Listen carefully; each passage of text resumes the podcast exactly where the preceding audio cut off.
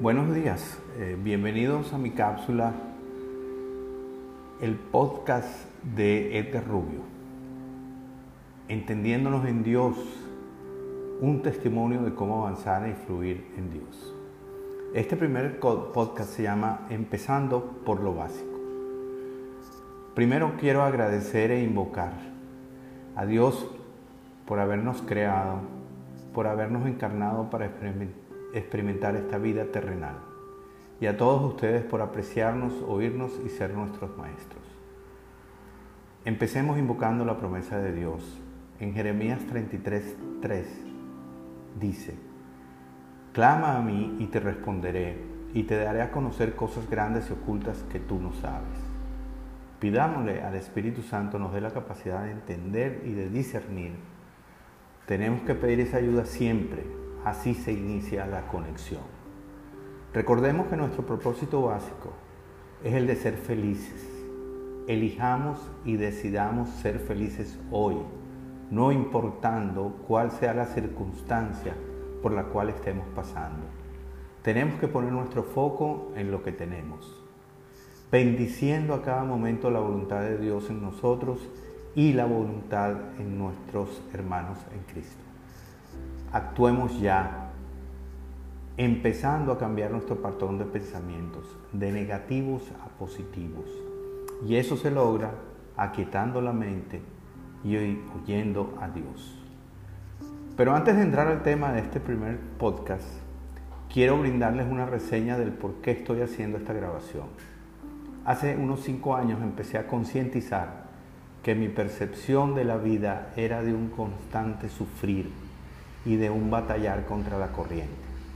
Tenía muchas subidas y bajadas emocionales. Sentía un gran vacío. Y empezó mi búsqueda. Lo hice a través de la lectura y de la facilidad que te da el Internet y sus herramientas. Empecé a asistir a una pequeña iglesia evangélica, la cual me dio un sentimiento de paz. Empecé a encontrarme con Dios. Pero como yo soy muy racional y a todo le quiero buscar la correspondiente explicación, y eso quizás es un error, porque Dios no es para analizarlo o descifrarlo, como lo hacemos con un proyecto científico. Dios es para sentirlo, es para vivirlo. Y el segundo error es pensar que si cambiamos nuestra forma de pensar y de actuar, todo va a cambiar rápidamente.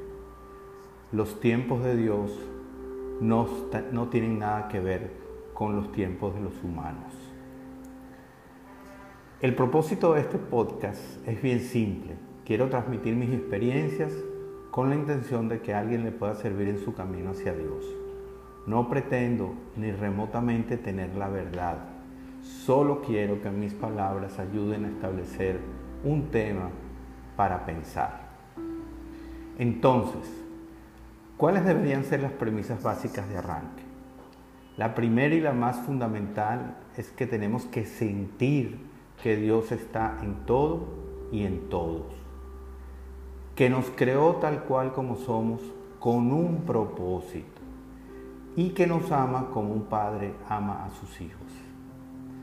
Pero como vemos tantas cosas que no nos cuadran, que no se corresponden con, nuestra visión de un mundo ideal, nos hacemos muchas preguntas y al no tener respuestas instantáneas o evidentes a la mano, sencillamente sentimos que Dios se ha olvidado de nosotros y es un círculo vicioso.